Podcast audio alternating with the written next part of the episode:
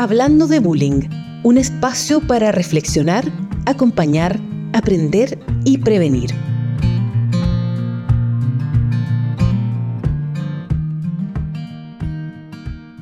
Bienvenidos nuevamente a nuestro podcast Hablando de Bullying. Mi nombre es Carla Rojas, soy de Chile y junto a Vicky Durán de Uruguay, a quien pueden seguir en Vicky Duran Ilustra en Instagram. Estamos en este ya cuarto episodio de Hablando de Bullying. En esta ocasión, ustedes van a tener una mezcolanza muy grande de acentos.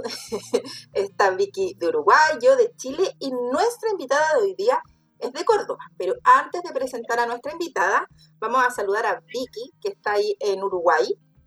Vicky, ¿qué tal? Hola, hola, ¿cómo están? Bueno, ¿cómo andan todos? ¿Cómo andas, Carla? Hernán, nuestra invitada, que ahora la vamos a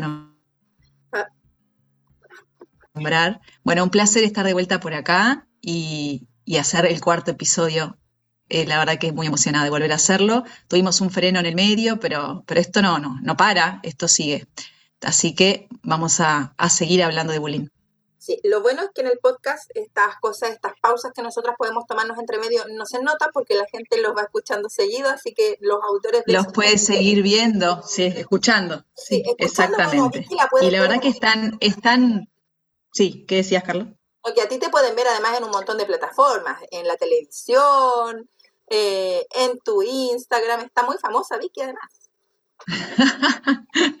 no sé si diría famosa, pero bueno, sí, me pueden ver también hasta La Vista Bullying, que es el programa que estoy haciendo para FWTV. Eh, bueno, y en realidad también, bueno, sí, televisión, entrevistas. Este, ojalá, ojalá famosa, ojalá lleguemos lejos para seguir haciendo ruido con este tema que es tan necesario y que tanta gente necesita eh, el apoyo, que se hable. Eh, si vos te pones a a, ahondar un poquito, a todos les pasa algo, a todos les pasa eh, algún conflicto, por ahí no todos llegan al bullying, pero sí todos viven situaciones de violencia en la escuela, entonces es necesario empezar a ponerle el foco, la cabeza, hablarlo, ponerlo sobre la mesa, muy necesario. Yo estuve buscando en este tiempo en las distintas plataformas en las que estamos, eh, Estamos en las plataformas de Apple, estamos en Zoom, estamos en Zoom, estamos en Spotify, en YouTube, en varias plataformas. Eh, y hay poco que se hable del tema. Hay episodios aislados, sin embargo, una serie de capítulos acerca de este tema no, así que creemos que podemos llegar a mucha gente que está buscando. Hay gente también, aprovechamos de saludar, sí. eh, eh, que nos escucha desde Colombia, desde Venezuela, de Uruguay, de Chile, de Argentina, varios lugares de Latinoamérica que incluso a veces, como es uno o dos auditores, no los alcanza a agarrar bien em, en el porcentaje, entonces sabemos que nos están escuchando desde distintas partes del mundo. En ese espíritu... Qué lindo eso, porque además, eso. Bueno, no, te corté, ¿viste que siempre te corto? no importa. No importa. Eh, esto, se trata, esto se trata, entiendan. En ese espíritu de que esto sea masivo, de llegar a más lugares, ¿cierto? Es que hemos invitado en esta ocasión a Mariana Sabid, que es, me encanta, que es psicopedagoga, yo les tengo mucho cariño a las psicopedagogas, y profesora de psicopedagogía, es diplomada en eh, educar en la cultura digital, mediación y convivencia escolar y neuroeducación para el aprendizaje, y además, me gusta también mucho esto, investigadora y divulgadora sobre riesgos y formas de violencia en los entornos digitales. Y aquí ya pueden ir viendo que nosotros queremos dar un paso más, un pasito, pero en realidad es un tremendo paso en esto del bullying, del acoso escolar, que puede llegar, ¿no? Ahí lo vamos a ver un poco más en la segunda parte, eh, cómo el bullying puede llegar al ciberacoso Em, las definiciones, ustedes saben, yo no soy experta en esto, así que normalmente las dará Vicky y, Mariana. Em, entonces es importante que podamos avanzar sobre todo en las consecuencias eh, de esto. Así que dejamos con ustedes a la invitada del día de, día de hoy, Mariana, que además se mueve un montón en redes sociales, Eh, muchas gracias, muchas gracias también Mariana, porque también nos has divulgado. sé que la gente de Argentina empezó a moverse cuando tú publicaste, empezó a subir los auditores de Argentina cuando tú lo publicaste, así que también muchas gracias. Nos sentimos muy en sintonía. Eh, yo le decía a Vicky antes de partir que me siento muy emocionada de que dos personas que saben tanto estén en este post en este podcast, Vicky, a quien yo admiro profundamente y siempre le agradezco por estar en este podcast conmigo. Y Mariana, yo realmente también admiro mucho el trabajo que haces en redes sociales, lo que sabes, también famosa y en entrevistas en televisión. Realmente eh, estamos en otro nivel y de verdad es em, muy placentero estar con ustedes. Así que bienvenida, Mariana. Cuéntanos en qué, en qué estás hoy día específicamente, a qué te estás dedicando. Te dejo el micrófono. Hola Carla, ay, qué emoción todo lo que me dijiste, qué lindo. Hola Vicky, ¿cómo estás? Hola, hola María, ¿cómo andás? Qué bueno que se vaya difundiendo el podcast porque me parece súper importante y súper valioso ese espacio para poder explayarse sobre estos temas que a todos nos preocupan, ¿sí? Bueno, además te cuento que pertenezco a una asociación anti-bullying que se llama Si nos reímos, nos reímos todos, que a su vez forma parte de la Alianza Antibullying de Argentina. Y la verdad es que son de Rosario y trabajan muchísimo. Y bueno, en esto de hacer redes, que hacer redes también con ellos, porque acá en Córdoba no, no hay ninguna asociación que trabaje el tema, lamentablemente. Bueno, y te cuento un poco lo que hago, que es eh, investigar mucho eh, sobre riesgos y formas de violencia en los entornos en esto de que, de que los adultos no perciben eh, a qué se enfrentan los chicos todos los días, ¿no? Eh, me encuentro con, mismo lo hemos charlado con Vicky en la asociación, que se habla mucho de bullying, pero no están tan empapados de lo que pasa en lo digital. Y hoy el entorno digital es súper importante para los chicos, es como el club, como la escuela, o sea, es un espacio muy importante y estamos ante una brecha generacional que creo que nunca antes se vio, que va a quedar marcado en el futuro. No sé si como la brecha más grande de padres analógicos con hijos digitales. Y hay cinco aspectos clave que marcan nuestra forma de vincularnos en Internet. Creo que esto es importante a la hora de el bullying y el ciberbullying. La ausencia del cuerpo físico, que muchas veces esto modifica los vínculos, porque al no poder ver las reacciones y las expresiones del otro, eh, hace que, que, no tengamos, digamos, en la comunicación toda la parte del cuerpo, ¿no es cierto? La soledad que atenta contra la empatía, cuesta dimensionar a los otros en el entorno digital, la sensación de anonimato que también hace que uno se exacerbe a la hora de comunicarse. Hablo de niñas, niñas, adolescentes y adultos también. Hay un mayor alcance de los contenidos publicados, esto de la viralidad, y diferentes maneras de ser testigos. ¿sí? Porque vemos agresiones y a lo mejor no nos sumamos a esas agresiones, pero sí se le dan like o se comparten. ¿Sí? Entonces, creo que en esto de, de la era del inmediatez y esto de, la, no tener la posibilidad de esperar, hace que las respuestas sean inmediatas, que no haya un momento de frenar y reflexionar. ¿sí? ¿Y qué está pasando? A mí me parece importante, ¿por qué los chicos no recurren a un adulto cuando tienen problemas ¿Sí? Me parece que eso es, es habitual que el adulto empiece con estos mensajes de, bueno, pero si no lo conoces en la vida real, no es tu amigo, ¿qué te importa si alguien se pone like o no? Eh, empiezan a, hacer comparaciones con, con su etapa analógica, en su edad les preocupaban otras cosas, y eso desconecta a los chicos. Entonces creo que hay, hay una brecha para conocer o para explicar entre adultos y jóvenes que bueno, que esto me parece importante marcar esta diferencia con, con el bullying, con lo analógico y empezar a hablar de por qué se produce el ciberacoso. Qué, qué, interesante, Mariana, porque Mariana se aprende, cada vez que hablas aprendes más, ¿no? Es como, es un libro abierto. Eh, qué interesante esto que decís de cómo los, los papás no podemos, y las mamás, eh, como empatizar de alguna manera con lo que le está pasando en el mundo digital, porque pensamos que, bueno, pero está ahí, está en lo virtual, como que no es real, ¿no? Para nosotros no termina de ser real y para ellos es el mundo real, ¿no? Entonces, ¿cómo no logramos eh, conciliar con esa, eh, siendo redundante, realidad de los chiquilines hoy en día, que, pasa mucho de sus vínculos, sus relaciones, sus situaciones, sus vivencias dentro del mundo virtual, ¿no? Digital. Eh, y, no, me había puesto a pensar en esto que a veces hacen los padres y las madres o hacemos, de bueno, pero si quedó en eso, quedó ahí, ¿no? y no, y no quedó solo ahí. Entonces, este, me parecía como importantísimo recalcarlo por sí. Tiene mucha relación con lo que tú misma dices, Vicky, cuando esto que lo he escuchado tantas veces a Vicky, se lo he visto tanto en su, en su podcast de los adultos ausentes. O sea, igual hay una ausencia del adulto en el mundo digital. Sí. Absolutamente, y además no hay empatía del adulto, este, pero esto, bueno, viene ya la, no empatía desde el bebé a veces, ¿no? Pero la, la no empatía eh, que genera que el chileno puede ser empático después con el resto, ¿no? Si no, soy, no son empáticos conmigo, no interiorizo la empatía para poder ser empático con el resto. Y, qué pasa esto que, está pasando mucho, que los chiquilines se guardan las cosas, no las cuentan. ¿Y qué, qué pasa ahí? ¿Por qué hay tanta, este, a mí me pasa con mis alumnos, me cuentan a mí, por ahí no les cuentan a los padres.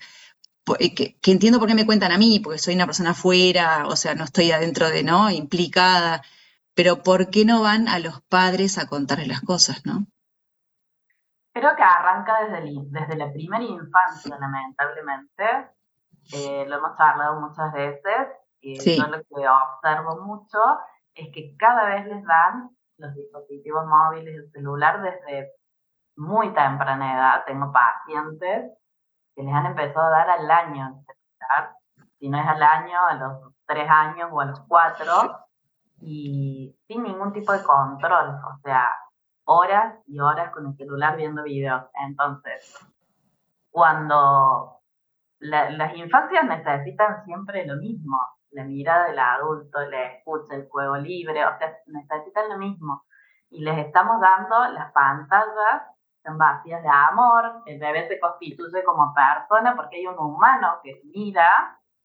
Entonces, en esto de dárselos como objeto calmante, sobre todo, sí. Eh, los chicos no pueden desarrollar mecanismos de autocontrol. Entonces, esto hace que tengan conductas sumamente agresivas, que no se pueden controlar. Yo esto lo veo en primer grado, claro. en mitad del grado, conductas muy agresivas que no son acordes a esa edad y que no se pueden controlar verdaderamente. Entonces arranca ahí el problema, porque creo que, que hay que ser muy conscientes de en qué momentos les entregamos los dispositivos móviles, el cómo, el cuándo, el para qué, como hacemos esta pregunta. Pero creo que se fusionó esto de lo virtual con lo, con lo analógico, ya se fusiona, es parte de nuestra vida sí, absolutamente. Y si a vos, Vicky, te agreden, o a vos, Carla, te agreden por redes sociales. Es lo mismo, obvio. Entonces, comprender desde ese lugar que cualquiera mismo, y eso mucho más. Sí, a mí esto, esto de darles el celular tan temprano em, me llamó, yo salgo poco, ¿no? para, que, para los que no saben, tengo tres hijos y no tengo mucho plan B de dónde dejarlos, entonces no salgo, literal. Pero me pasó que me fui a Buenos Aires a hacer el programa de Hasta la Vista Bullying y nos fui con toda la familia y bueno, fuimos a un hotel. Y cuando íbamos a desayunar, me llamó mucho la atención, pero ver que todas las mesas que, en las que había chiquilines, chicos, estaban desayunando, cada niño con un celular. Eh, niños chicos, ¿eh? y los padres viendo como aquel horizonte, así como una especie de, como burnout, ¿viste? Cuando ves a los padres como, como hasta acá, este, sin poder como, como conectar, ni siquiera en el desayuno. O sea, recién arrancaba el día y ya estábamos poniéndole un dispositivo en la mano para que no podamos eh, hablar, conectar. No ¿Qué pasa? No estamos soportando eh, estar con nuestros niños. y, también sostener lo que es estar con nuestro niño, ¿no? Las frustraciones, los llantos, la demanda. Entonces, y, era imponente, me parecía demasiado triste porque en todas las mesas estaban los niños con un teléfono. Y aquí creo, creo, como siendo como la auditora, digamos, yo siempre me pongo en el lugar de los auditores, como soy la no experta en estos temas, entiendo lo que, lo que ustedes dicen, que al entregarle los dispositivos tan chiquititos a los niños tan pequeños, que sin filtro eh, para niños, sin nada, o sea, que hagan lo que quieran con el celular, sin control, digamos, lo que genera en el futuro, ¿no? Entiendo, es que o no se comunican contigo, si les pasa algo a ellos, si ellos son las víctimas de algo, no te lo van a contar porque no tienen confianza, y luego también son personas poco empáticas que también podrían ser agresores, ¿no? Por ahí va el tema, ¿no? digamos, y sí. poniendo desde el punto de, del, que no del que nos escucha, porque no sé en realidad. Y sí, y además se pierde esto de la, de la mirada, de, del conectar con el otro, y entonces yo no, esto se lo dejo a Mariana para que lo explique mejor, que, se, que lo sabe mejor que yo, pero eh, ¿cómo, se, ¿cómo se integra ese niño como ser, como persona, sin tener al otro que, que, lo está ahí, ¿no? Acompañando sus frustraciones, en sus enojos, en sus desbordes, eh, en sus demandas. ¿Cómo integra pero eso se lo dejo a Mariana que lo explica. Seguro lo sabe mucho mejor que yo, pero... Exactamente. Eh, la verdad es que los efectos en el desarrollo de los niños están siendo tremendos. Está bien, yo veo todo lo malo porque estoy en mi consultorio.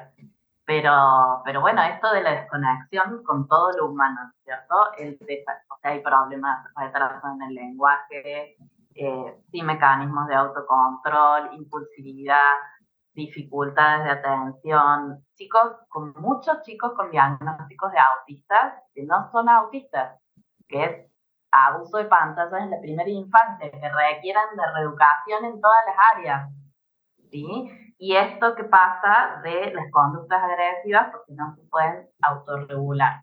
Algo que se tiene que detectar en la infancia, que empieza a traer conflictos cuando empieza el colegio, en su casa cada uno es eh, el rey, digamos, de, la casa, pero cuando entran en juego los pares, digamos, ahí empiezan los conflictos. Acá en Córdoba, lamentablemente, hay gran problema que es que no existe un equipo de orientación, un psicólogo, un psicopedagogo que pueda detectar eso, donde se pueda abordar. En todas las escuelas provinciales no existe ese cargo. Eh, y hay más de mil escuelas, por lo cual eso es un, es un factor eh, determinante de un adulto adolescente agresivo violento. Eh, por lo cual eh, está complejo el tema, se están viendo muchas violencias, pero bueno, entiendo, yo entiendo que es muy tentador para los padres Sí. Te aseguras, o la tablet, te aseguras de que están quietos y que pueden estar quietos horas. Sí. Ahora, las consecuencias son tremendas y yo entiendo que trabajan muchísimas horas, eh, que bueno, que quieren descansar, pero el corrimiento que están teniendo es como, es demasiado. Eh, las pantallas son... Lo, que pasa que... Creo, creo ahí que socialmente estamos en una, en una corrida eh, como adultos. Hay mucha demanda de lo que tenemos que ser y hacer y tener ¿no? Y estamos dejando de lado lo que es la humanidad nuestra, el ser humano, la persona. Somos como unas máquinas que vivimos en piloto automático.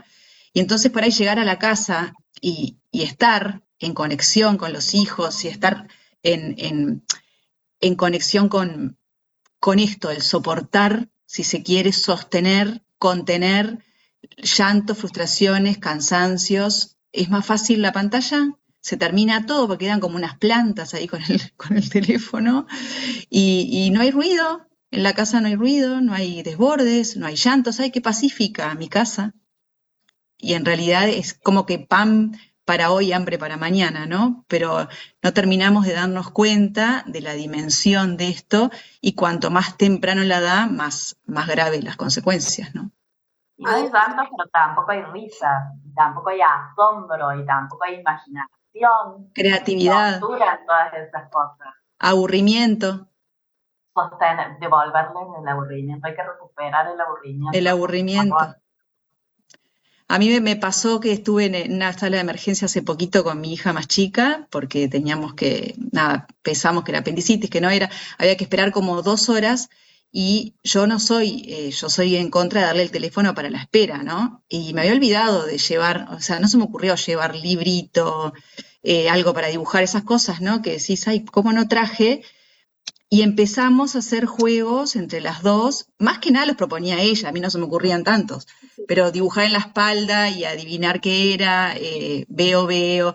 Y tenías tres, cuatro chiquitos con sus referentes adultos en la sala, todos mirando, por supuesto, el celular. Y los niños empezaron a levantar la vista y a mirar cómo nosotros estábamos jugando y a proponerle a su papá o a su mamá, lo que fuera, vamos a jugar al veo veo. Y entonces empezó a dar como una cosa re linda de que había mamás, algunas me miraban diciendo, qué pesada, pero, pero que, que empezaron a jugar al veo veo también.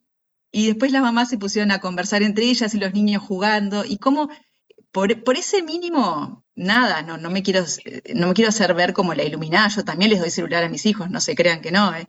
pero, pero en las esperas es cuando pongo como el límite de decir, no, acá se espera y nos aburrimos y sostengo la, espera y sostengo el aburrimiento. Y estuvimos dos horas, literal dos horas, eh, con hambre, con sueño, con cansancio, pero bueno, conectamos con estar ahí las dos, ¿no? Y es un esfuerzo que no todo el mundo lo puede hacer porque, porque obviamente depende también del cansancio que vos tengas acumulado, lo que fuera. Entonces no es para generar culpa esto, alguna vez le das el celular, no pasa nada, pero tratar de equilibrar, ¿no? También que haya espera, que haya aburrimiento, que haya, estoy aburrido, bueno, inventa algo, ¿qué puedes jugar? Se pueden a jugar con una media, les juro, agarran una media y se ponen a jugar a la pelota. Que no sea lo primero, sino lo último el celular. Si nadie dice claro, no lo primero. Y además, me parece súper interesante esto que decís vos, Vicky, y que somos, somos analógicos, recuperar nuestros juegos de la infancia el veo veo, o sea, sí. de nuestra infancia, ni siquiera es que requiere mucha imaginación, no. pero sí me parece interesante esto, bueno, estás aburrido, ¿y qué se te ocurre que podrías hacer? Devolverles la pregunta para que ellos puedan pensar. sí, sí. es que agarran una media y juegan a la pelota con la media. O sea, e, es, es, es un segundito en que vos le decís, no, hoy pantallas no hay, ya empieza la frustración, se enojan, no sé qué, sostenés el enojo, te la bancás, que es duro a veces, porque el enojo a veces, depende de la edad, puede ser más grande, más bajo, más, ¿no? Y al ratito agarraron un, no sé, encontraron un globo, se pusieron a ponerle agua adentro y hacer un experimento. Es un segundito tenés que darles esa chance porque es un... Sí, te van a hacer enchastre, te van a ensuciar la cocina, del baño, te van a dejar todo tirado, pero es un segundito que vos les das esa chance y se ponen a jugar porque son niños. Sí, otra cosa que me parece interesante y que está bueno que, la gente sepa, porque a veces no saben y no saben, la gente no sabe todos los efectos que trae el abuso de pantallas no, en claro. porque no hay información de eso aún, no hay estudios científicos lo están viendo los pediatras y todos los profesionales de la salud, pero no hay estudios científicos serios que lleven muchos años, eh, porque no se puede experimentar con niños, es antiético. Entonces los padres no saben de esto. Y otra cosa que sí quiero dejar súper claro es que los dispositivos electrónicos no son juguetes, porque les regalan como si fueran juguetes. No son juguetes. Eh, y cuando les das la tablet y el celular, dejan de jugar con juguetes. Esa es otra cosa que, que se está viendo mucho. Porque el exceso de dopamina genera celular en el cerebro cuando están, están con un cerebro en pleno desarrollo los niños, eh, el circuito de recompensa de la dopamina que genera placer es como si les diésemos cocaína a los chicos por lo cual cuando se lo sacas viene el llanto, porque se produce el síndrome de la abstinencia. Suena fuerte, pero es real, es así, así funciona. es así. ¿Y eso desde qué edad? Perdón, pero, o sea, porque no sé, uno se imagina que eso pasa a los 12, a los 10, pero yo te entendí que llegan a tu consulta niños muy chiquititos. ¿Desde qué edad se da esto? O sea, a mí me consultan chicos, me traen niños de 5 o 6 años cuando yo empiezo a indagar en la historia vital, una de las preguntas que hago es cómo se relacionan con la tecnología y, y a qué juegan los chicos. Y ahí surge que ven videitos o que juegan Roblox un año, desde tres años y hasta seis, ocho horas diarias.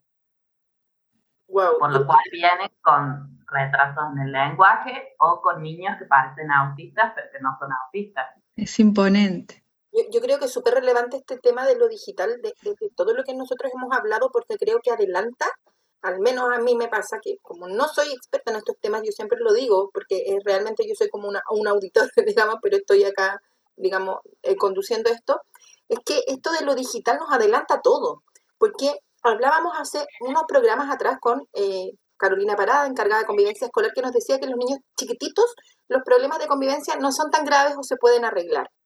Los problemas de convivencia escolar están más en los segundos ciclos, ya cuando los niños están 8, 10 años, pero lo digital adelanta todo. O sea, eso sí, acá están siendo antes los problemas.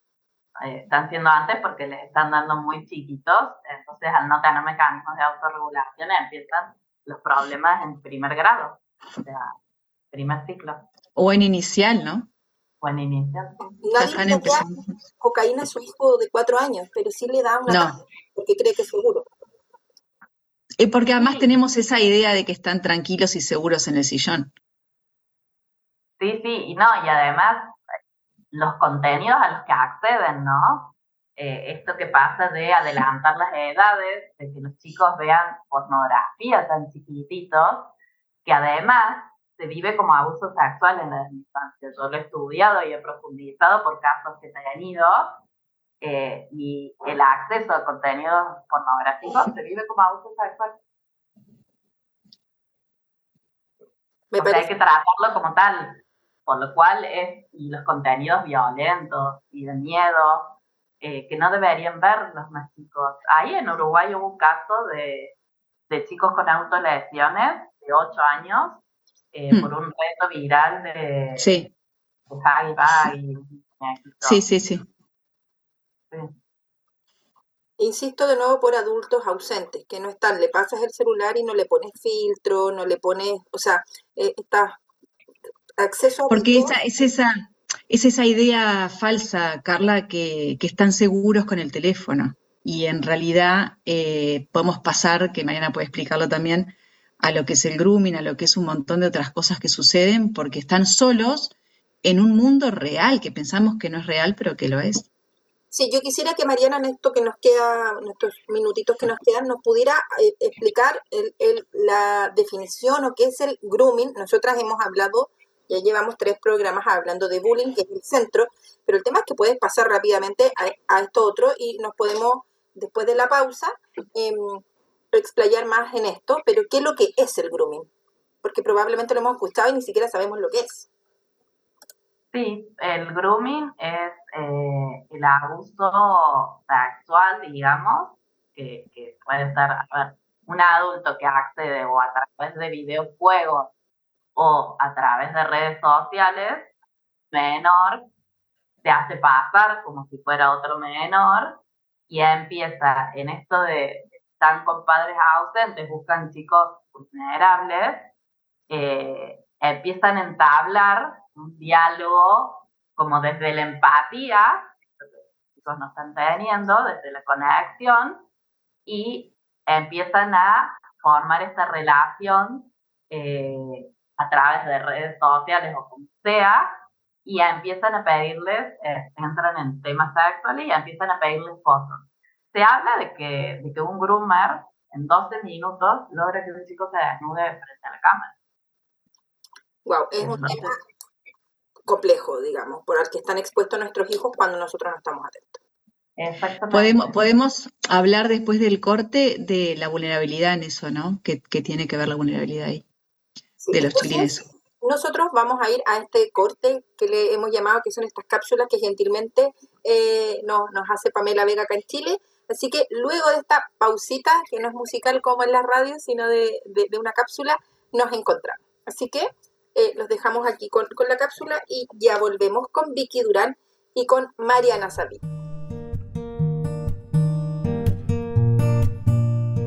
Casi uno de cada tres estudiantes, el 32% en todo el mundo, fue víctima de acoso por parte de sus compañeros de escuela, al menos una vez en el mes anterior a realizarse las encuestas entre 2001 y 2017, de acuerdo con un informe de la Organización de las Naciones Unidas para la Educación, la Ciencia y la Cultura, UNESCO.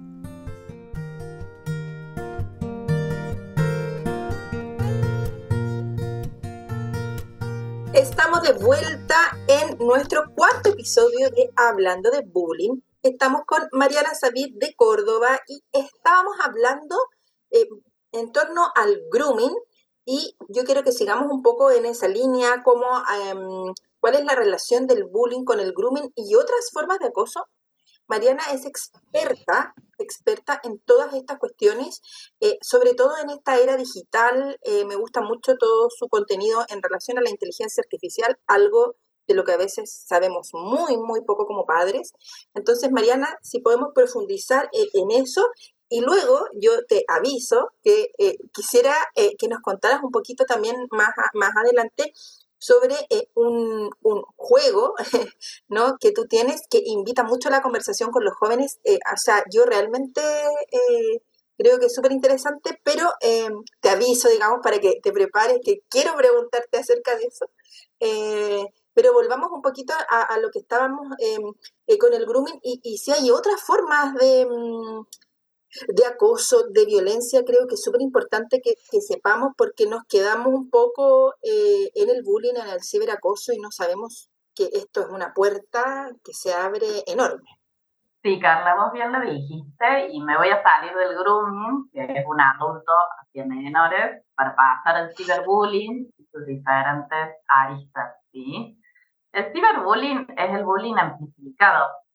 ¿Por qué es amplificado? por el alcance que tiene, entre a, miles de personas conocidas, desconocidas, y porque esto puede circular, circular sin control y viralizarse, ¿no? Es como un tsunami que deja un montón de, o sea, deja una víctima y, desaparece, pero queda ahí en la web digital. También es amplificado por el anonimato, que se, se amparan en estos perfiles falsos y resultan ser mucho más agresivos. También esto genera en el hostigado más desconfianza y soledad, porque, y también en el hostigador más impunidad, porque tienen identidades falsas, tienen un fuerte impacto en el receptor. Esto al hostigado, al no saber quién es y de quién se tiene que defender, eh, es como que lo invita a pensar que son todos, que pueden ser todos. Además tienen diversas plataformas, formatos pueden mm, tener miles de posibilidades de agresión, pueden ser memes, stickers, videos editados. Ahora con la inteligencia artificial, lamentablemente, está habiendo infinitas posibilidades. Eh, acá pasó algo que, que un chico eh, hizo con inteligencia artificial un desnudo, creó con inteligencia artificial y le puso la cara de la compañera y lo viralizó esto no salió a solo lo sé, no. Pero bueno, el papá buscando abogado para defender al hijo, cuando creo que esto se puede evitar empezando a dialogar con los chicos, ¿no? Esto, Mariana, me, me, sale esta pregunta, este, ¿qué pueden hacer los padres, las madres de los adolescentes o de los preadolescentes que ya tienen acceso eh, a tantas redes sociales, que incluso hay un montón de redes sociales que ni siquiera conocemos todos, porque se van como creando un montón de redes sociales que, que ni, yo sé el nombre. ¿Qué podemos hacer los padres, las madres para, para prevenir esto?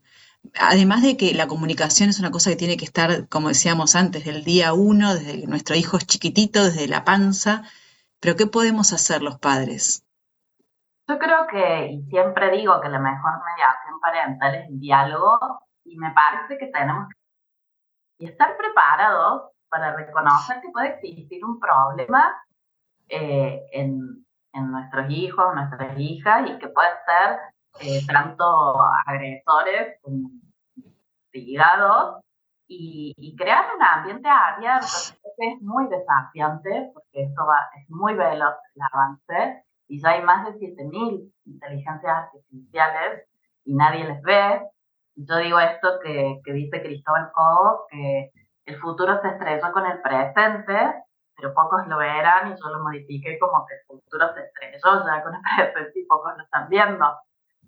Creo que es importante eh, la implicación de, los padres, madres, los docentes y los estudiantes y empezar a, intervenir y elaborar proyectos con protocolos que tengan que ver con el mundo digital también. Por eso digo incluirlo, que es lo que más está costando, y también abrir espacios para las familias, para que puedan formarse y estar en tanto de estas tendencias, que no implica estar estudiando y saber todas las herramientas de inteligencia artificial que hay, porque yo no las conozco todas y estudio todo el tiempo. Pero sí hay páginas, hay profesionales que más o menos están al tanto de los riesgos que hay y que se visibilizan. Y no esperar a que pasen cosas feas, que salgan en las noticias y que todos seamos espectadores de eso. ¿Sí? Porque eso es lo que está pasando, estamos siendo todos espectadores de la violencia a través de los medios de comunicación. Y nos escandalizamos mucho cuando eso pasa. Sí, eh, levantamos la voz de alerta, pero cuando ya, ya es tarde para, para algunas personas, ¿no? Tarde para todos, en realidad. Es como que no, no terminamos de generar la conciencia que está en nuestras manos la prevención. Creo que también es importante tratar de entender que la inteligencia artificial que genera contenido trae nuevamente todo un cambio y no sé si es más, no sé si va a ser mayor el impacto que la, aparición de Internet. Nuevamente viene a revolucionar el mundo y a cambiar el mundo en el que vivimos. Entonces creo que trabajar en prevención implica estar permanentemente abierto y ser flexible a hacer intervenciones.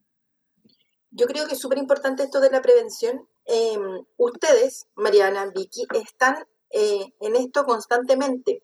Eh, me pasa que probablemente las llaman de programas, las llaman de la radio, de un montón de lugares cuando suceden, eh, cuando hay hechos de connotación pública eh, muy grandes, ¿no? Pero ustedes están todos los días del año trabajando en la prevención.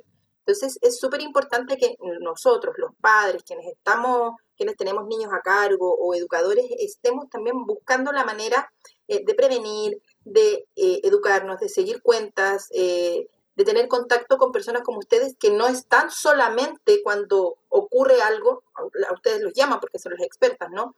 Pero están siempre. O sea, la prevención es 24/7. Sí.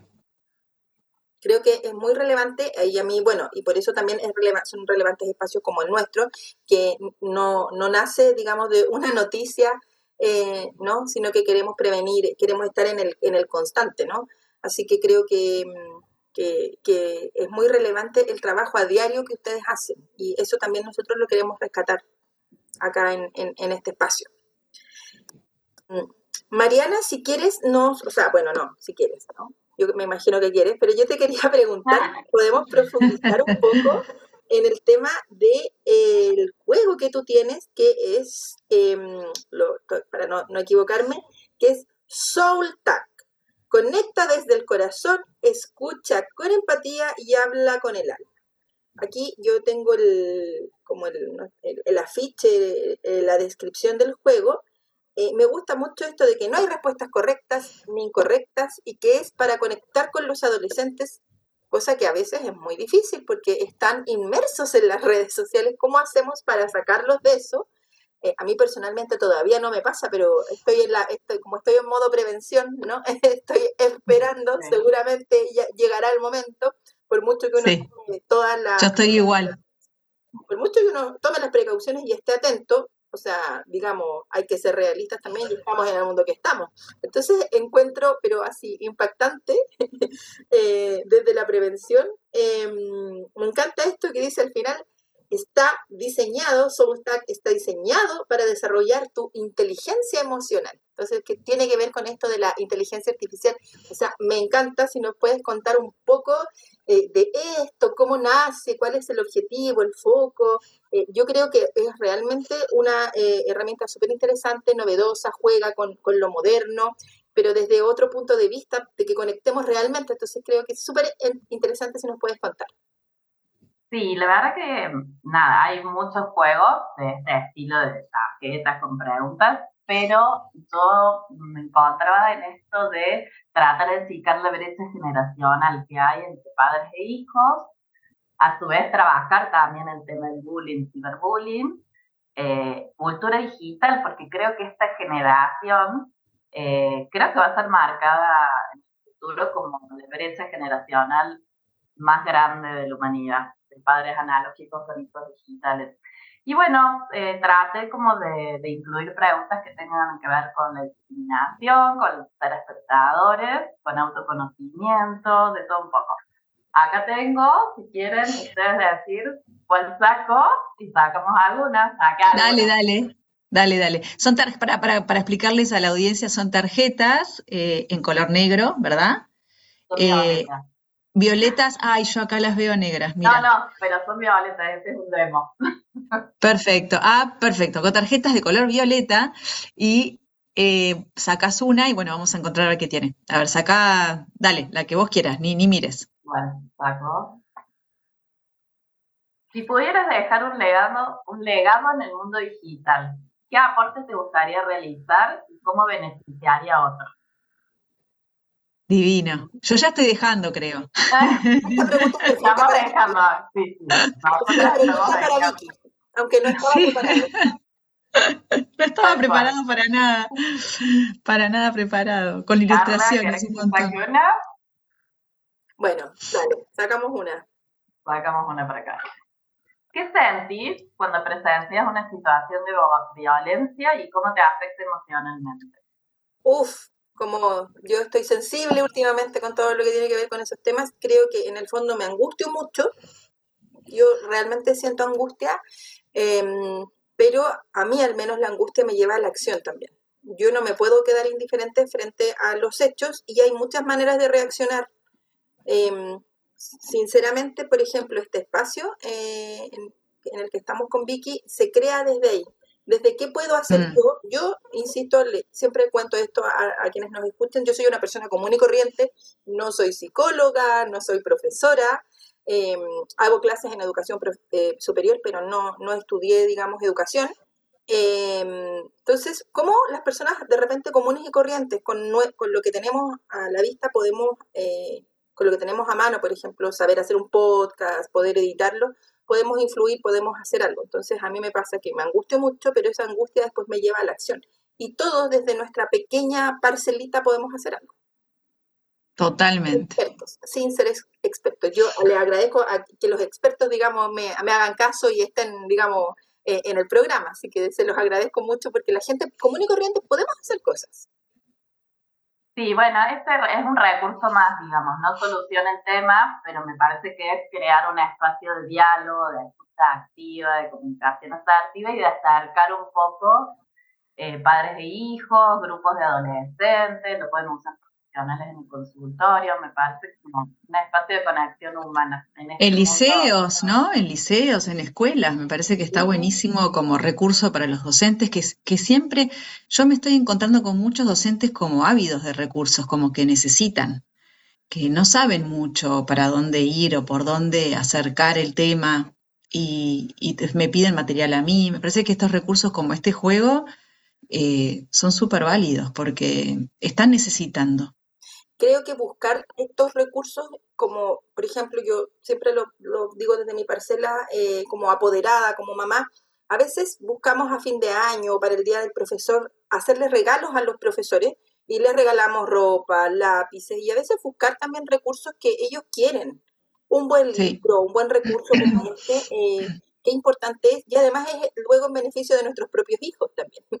Entonces, hay que buscar, hay, hay cosas, hay que buscarlas.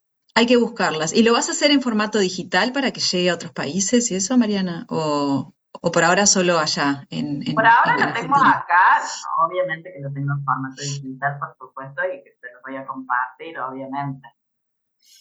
No, pues estaría buenísimo que lo pudieras vender en formato digital este, y que también llegara a otros lugares, ¿no? Me parece como... Sí, sí, es la idea. Vamos a ver cómo funciona. Buenísimo. Yo voy a ver la manera en que pueda imprimirlo acá en Chile. Yo estoy en Chile, Mariana está en Córdoba, Vicky está en Uruguay.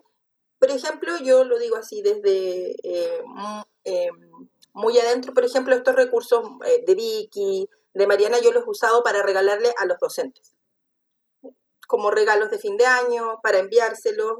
no siempre uno tiene la recepción que quiere, que te agradece, sí, obvio. pero en algún minuto algo, algo pasará, ¿no?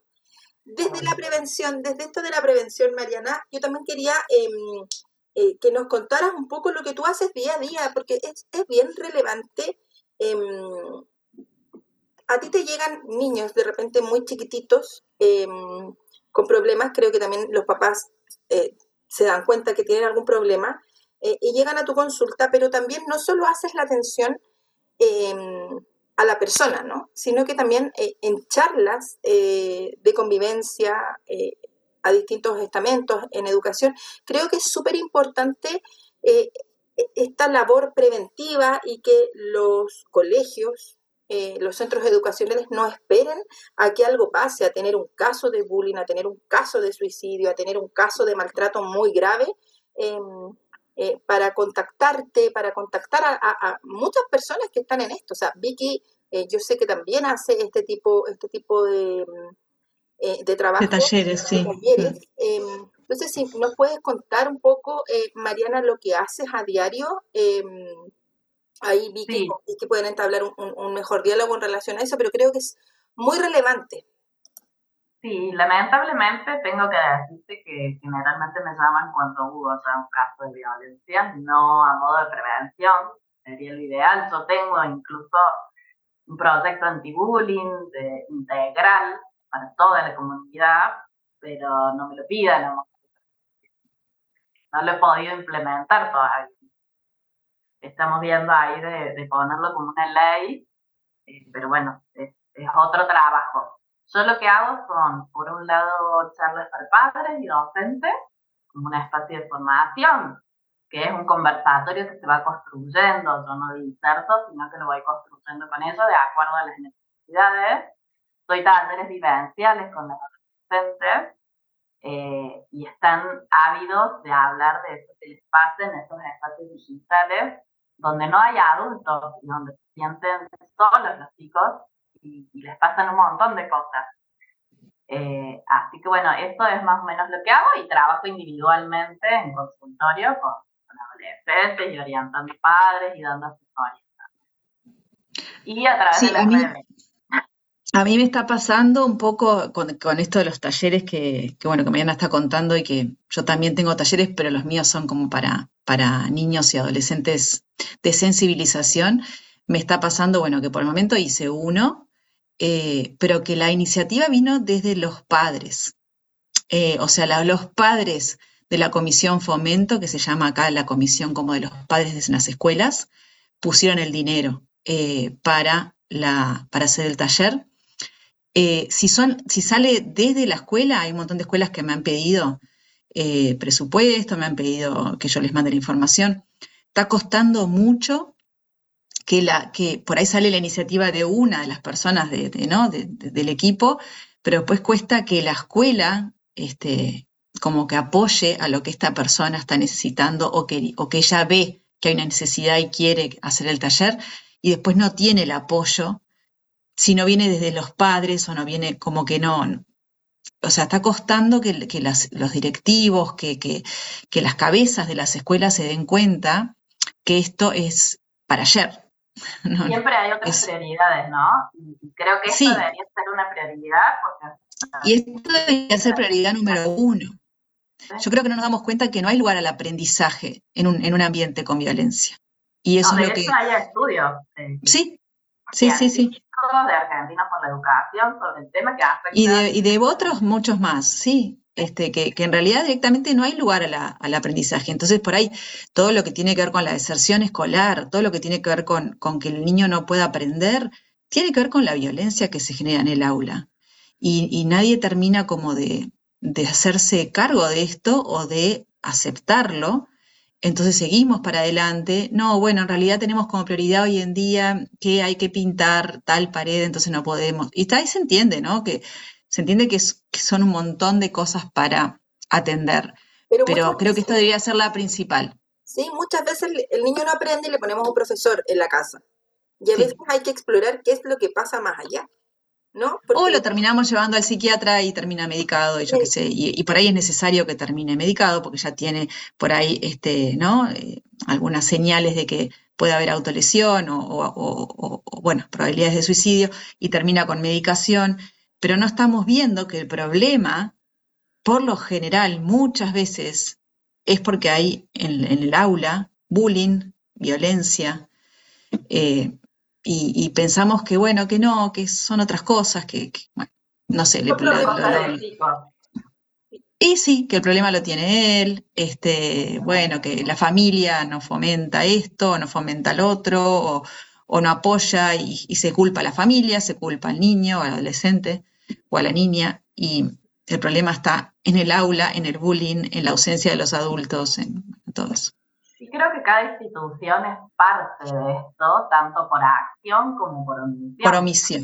Sí. Entonces, ¿qué capacitaciones docentes se realizan en cursos de formación para la prevención y el abordaje de estos casos? ¿Qué protocolos de acciones existen en cada escuela para situaciones de hostigamiento? Si existen políticas públicas serias sobre la temática, si hay asesoramiento de las familias. Me parece que justo antes del programa eh, tuve que grabar un video para un programa de radio que me pidieron y, me preguntaban cuál era mi sueño, porque me había metido en esta temática y demás. Y mi sueño es construir proyectos anti-bullying que nos ayuden a combatir este, este mal y, yo siento que es un proyecto eh, como muy por ahí es utópico de lo difícil que, que, es.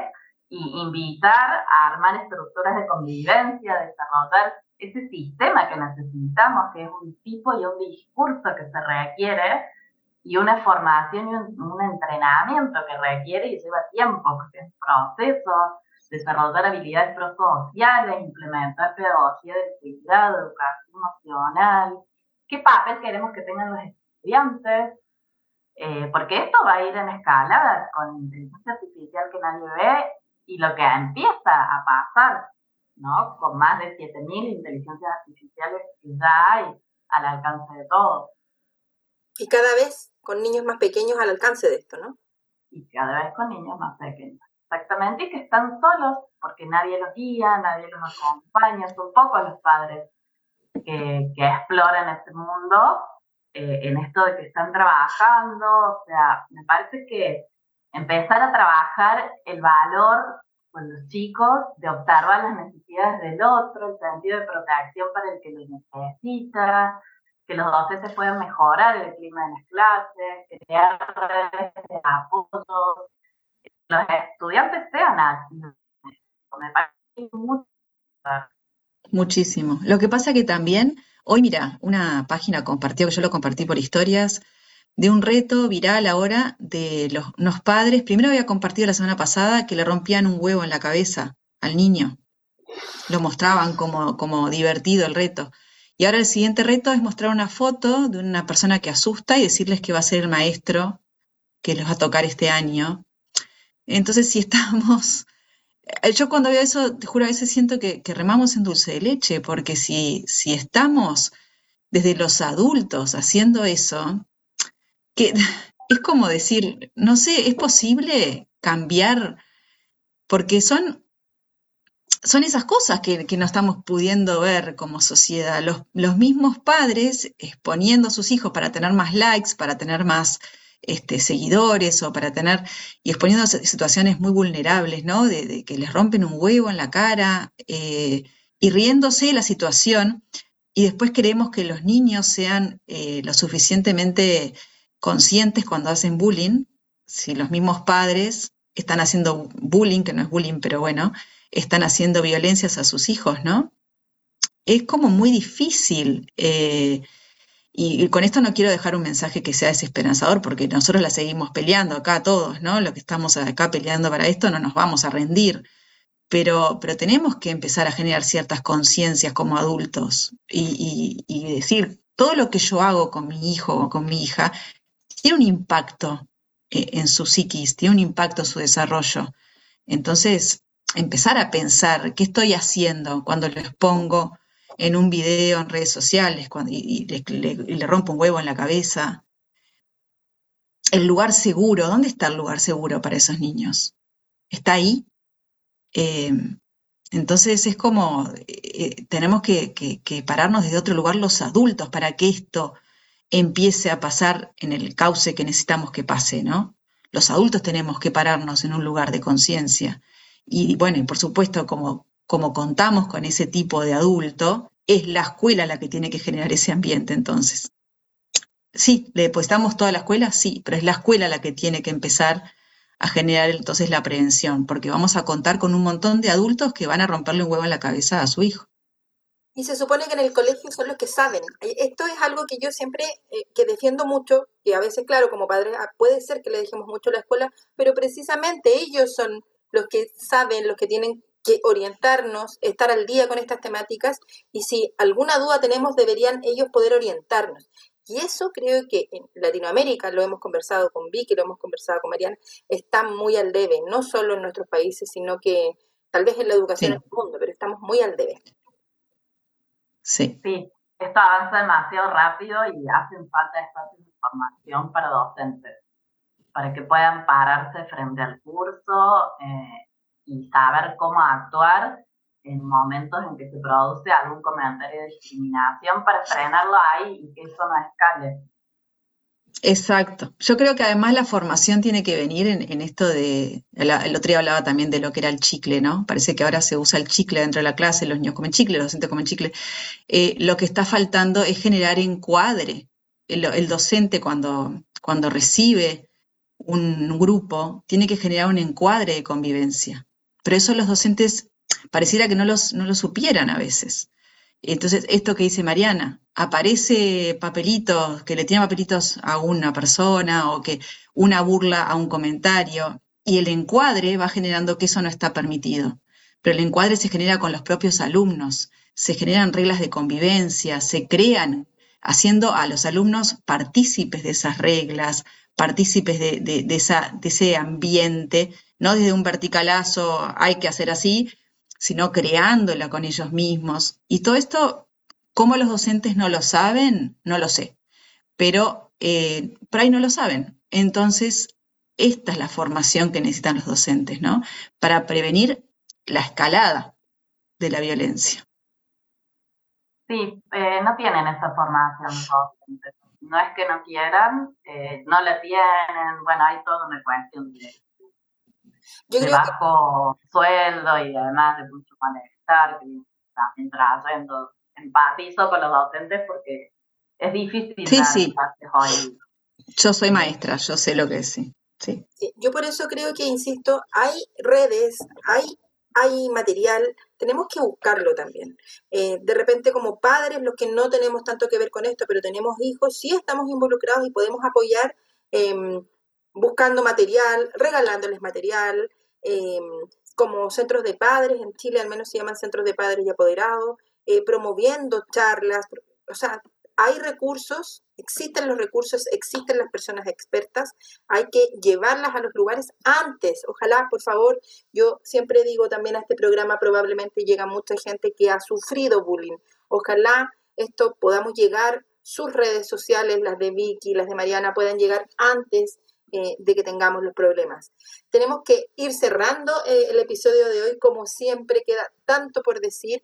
Eh, queremos ser un espacio donde podamos comentar más distendidamente algunos temas, a veces también sin mucho maqueteo de fondo, sino lo que nos va saliendo. Em, creo que hasta ahora lo hemos podido lograr gracias a nuestros invitados. Le damos las gracias el día de hoy, o sea, de todo corazón. Eh, no saben también lo mucho que nos ha costado grabar todos los incidentes que hay detrás de, cámara, digamos, del podcast. Es impresionante y Mariana tiene, es que una paciencia y una voluntad de oro. Muchas gracias por todas las conexiones que hemos tenido que hacer. Eh, muchas Y podemos repetirlo, ¿no? Podemos hacer algún otro, porque la verdad que cuando tenemos invitados así de, lujo que saben mucho, estaría bueno hacer otro más. Y, a las personas que, que Mariana sabe mucho, o sea, yo he visto muchísimas entrevistas, la sigo en redes sociales y es una persona realmente experta. Eh, pero además su voluntad, eh, o sea, es realmente em, impresionante. Me encanta cuando la gente que sabe mucho, además es muy simple, muy sencilla, y, creo que eso es notable. Eh, voy a, antes que darte así unos segundos para que te puedas despedir, quiero que por favor, yo siempre les digo, sigan a Vicky Durán Ilustra en Instagram, por favor, síganla, unas ilustraciones preciosas, siempre desde la prevención. Y nuestra invitada del día de hoy la pueden seguir en psicopedagoga Mariana Savid en Instagram. Y también Mariana es em, parte de la red Nos Reímos Todos. El todos es con X en Instagram. Es una em, es un lugar donde se agrupan, ¿no? Eh, no sé si de Argentina o de Córdoba, eh, personas. Es una asociación anti-bullying eh, que a su vez forma parte de la Alianza Anti-Bullying Argentina. Son de Rosario. A mí me encanta el nombre. Acá tenemos un equipo chiquito. Me encanta el nombre eh, de eh, Si nos reímos, nos reímos todos, que es la consigna que tienen. Y em, para que las busquen, por favor, yo creo que es súper necesario que nosotros los adultos nos podamos, podamos seguir, formarnos a través de personas como ustedes que están en este medio digital. Muchas gracias, Mariana. Eh, si quieres darnos algunas palabras finales, eh, agradecidísimas. No, gracias a ustedes por el espacio, cuando quieran, y, la invitación es un poco a, implicarnos todos en esta temática. Creo que es un tema de adultos y, empezar a, involucrarnos, ¿no? Y creo que se trata de, de conexión, de comunicación, eh, de proteger también en estos espacios digitales y de incluir este espacio tan importante para los chicos que es Internet, ¿no? Y con todo lo que eso conlleva de desafiante. Y tratar de estar eh, un poco, frenar la carrera en la que vivimos y, y, buscar espacios de reflexión y de formación sobre cómo poder guiar y acompañar a los chicos en el mundo digital, porque cada vez es estamos en un mundo más mediatizado y más digitalizado. Entonces, promover todo lo que sea conexión humana, empatía, comunicación, escucha, todo lo que estuvimos hablando. Muchas gracias eh, entonces a todos por escucharnos. Les pedimos que si tienen dudas, eh, ideas de invitados, temáticas que quisieran que abordáramos, nos puedan, nos puedan escribir a hablando de bullying 23 gmail.com. Nosotros no tenemos redes sociales, Em, y estamos en las plataformas de Spotify, YouTube, Evox y Apple Podcast. Nos pueden seguir a través de todas esas redes sociales y siempre nuestro medio de contacto, el mail hablando de bullying 23.gmail.com y eh, en la red social de nuestra querida Vicky Durán Ilustra, que es quien, digamos, eh, yo siempre digo eh, gracias por estar acá, por querer hacer este podcast, por hacer las redes de las personas que eh, con las que estamos. Un placer, gracias a ustedes y bueno, nos vemos en la próxima. Gracias Mariana, gracias Carla. Muchas gracias. Nos vemos en el próximo episodio. Muchas gracias por acompañarnos en este espacio donde abordamos el bullying desde la prevención, porque prevenir el bullying es tarea de todos. Te esperamos en un próximo episodio. Las opiniones expresadas en este espacio son de exclusiva responsabilidad de quien las emite y no representan necesariamente el pensamiento de Hablando de Bullying.